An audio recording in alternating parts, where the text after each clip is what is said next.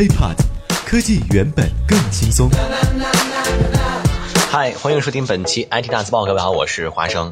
二零一七年的第一场发布会，小米呢没有像往年一样发布自家旗舰的小米六。发布会的绝对主角呢，是之前已经经过多次曝光的小米自主研发的芯片——澎湃 S 一芯片啊。呃，最高频呢能达到二点二 G 赫兹，小米五 C 将会首发搭载。那么和之前曝光的基本相同吧。呃，小米此次发布的澎湃 S One 是一款八核的 CPU，那么其中使用最高主频呢是二点二 G 赫兹，那么四核的主频呢是一点四 G 赫兹的 Cortex A 五三啊，搭配了是，那么 GPU 呢使用的是马力啊 T 八六零 MP 四啊，这说起来啊大家都不懂。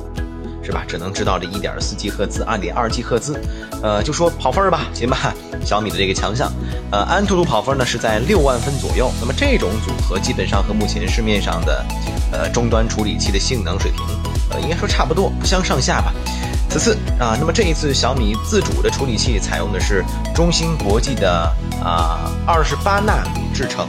那么使用这样的制程，一方面呢，因为工艺比较成熟，也为了避免小米呢，也避免了小米为了保证出货量。需要直接和苹果、高通等国际一流芯片大厂硬碰硬的去争夺那十四纳米啊，或者是十六纳米的制程芯片产能，对吧？呃，各有取舍，各有定位吧。但反过来，这样的话呢，可能会在功耗上就会有明显的劣势，对吧？呃，但是呢，雷军在发布会上也着重的介绍了，为了实现性能和功耗的平衡啊，在系统端对功耗进行了优化。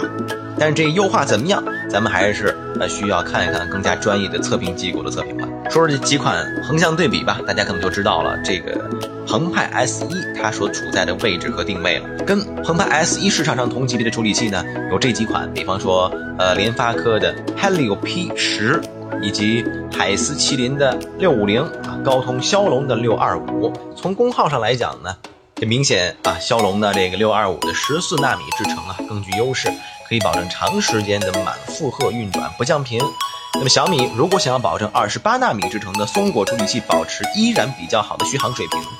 那就很可能啊会将大核的主频固定在二点零 G 赫兹左右。也就是说，仅仅在特定的情况下会火力全开，达到二点二 G 赫兹，平常呢都在二点零上。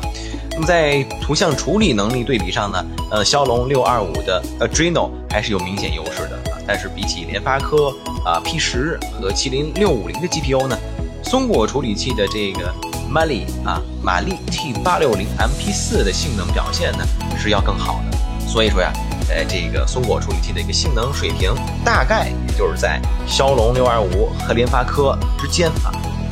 当然了，这个雷军呢也是给自己定了一个小目标啊，给小米定了一个小目标，